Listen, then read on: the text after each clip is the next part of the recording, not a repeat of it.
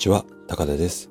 今日もね、忙しい中、私のラジオに耳を傾けていただき、本当にありがとうございます。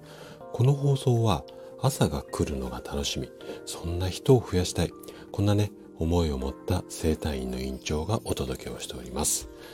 はい、今日はね、骨粗鬆症についてね、話をしていきたいというふうに思います。あの、人生100年時代、このフレーズだいぶどこでもこう聞くようになってきましたよね。この100年時代になって平均寿命っていうのはすごく伸びているんですよね。で、あの、長生きになったことで発生率が高くなっている、まあ、病気というか症状、まあ、病気と言っていい方が、うん、病気と言った方がいいと思うんですけども、うんうんと発生率が高くなっている病気があるんですね。で、そのど、どんな病気かっていうと、骨粗鬆症なんですね。あの患者数だけで言うと、かなり急増しています。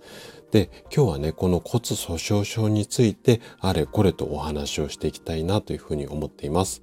ぜひね、最後までお聞きいただけると嬉しいです。じゃあね、早速本題の方に入っていきましょう。えっと、骨粗鬆症になりやすい人はって、もしあなたが聞かれたら、うん、答えられますかね？はい。これね、医学的なデータを見ると、最も多い発症率が多いのが、閉経後の女性なんですね。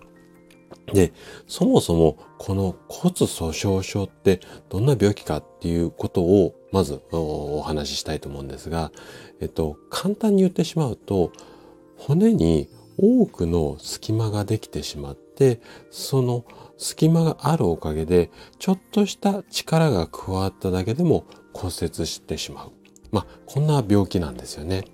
で、健康的な骨っていうと、骨をこう破壊する細胞のちょっと難しい言い方なんですけども、破骨細胞、えっ、ー、と、破壊の歯に骨に細胞ですね。破骨細胞と骨を作る細胞の発芽、あ、ごめんなさい。骨芽、骨芽細胞。えっ、ー、と、骨に、えっ、ー、と、芽はね、芽っていう字ですね。あの、植物の芽ですね。骨芽細胞。この破骨細胞と骨芽細胞。このバランスが保たれることによって丈夫な骨っていうのが形成されるんですね。で、先ほど紹介した、まあ、閉経後の女性は、この、うんとバランスの中で、破骨細胞、えっ、ー、と、砕ける方ですね。こちらの割合が高くなり、骨粗鬆症になってしまうということなんですね。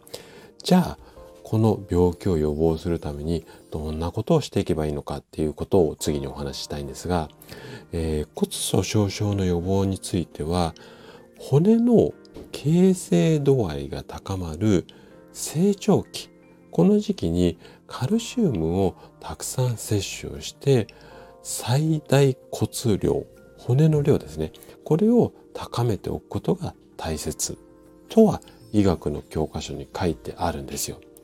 なんですが、今このラジオをお聴きいただいている皆さんっていうのはもう成長期過ぎた年齢ですよね。じゃあこの成長期過ぎて成人になった方が予防する方法はないか全然ないかっていうとそんなことはなくて成人になってからもカルシウムだったりだとか骨の健康に関わる栄養素をバランスよく摂取することで十分に予防できるんですね。で、ここで、まあ、あのカルシウムも含めてなんですが骨を元気にする、まあ、栄養素っていうのを4つ紹介したいと思います。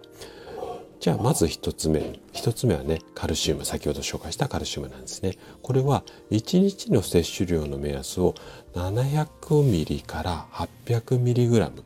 この辺を目安にしてください。で、2つ目。2つ目がね、タンパク質です。で、このタンパク質っていうのは骨の材料の一部となって骨の形成を促進する働きがあります。で、体重 1kg に対して1グラムが目安ですね。はい。で、あと残り2つなんですが、3つ目がビタミン D。ビタミン D ですね D、うん、これを、えー、意識していただきたいんですがこのビタミン D に関してはカルシウムの吸収を促進します。で1日に10から20マイクログラムこれが目安になります。で最後ちょっとこれね聞いたことある方が少ないと思うんですがビタミン K ってやつですね。この K は骨の破壊壊す層を抑える働きがあります。はい、で、えー、目安としては1日に200から300マイクログラムこちらが目安になります。ちょっと4つの栄養素だって言ってしまったので分かりづらかったらもう一度ちょっと巻き戻してお聞きいただければというふうに思います。はい。ということで今日のお話はここまでとなります。最後までお聞きいただきありがとうございました。このお話がね健康で豊かな人生を手に入れるヒントとなれば嬉しいです。それでは次回の放送でお会いしましょう。朝が来るのが楽しみ。そんな人を増やしたい。こんなね、思いで活動中の高田でした。それではまた。